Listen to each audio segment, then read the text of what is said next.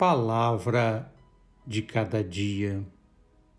Estamos na segunda semana do Advento, quarta-feira, e o texto do Evangelho proposto para nossa meditação é Mateus 11, versículos 28 a 30. Vinde a mim, vós todos os cansados e oprimidos.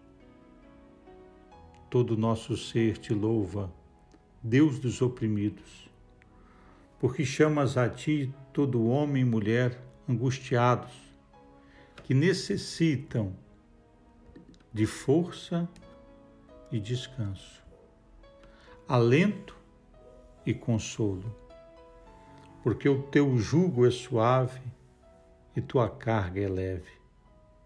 Acorremos a ti com o coração aberto à esperança para que nos enchas de graça e de ternura.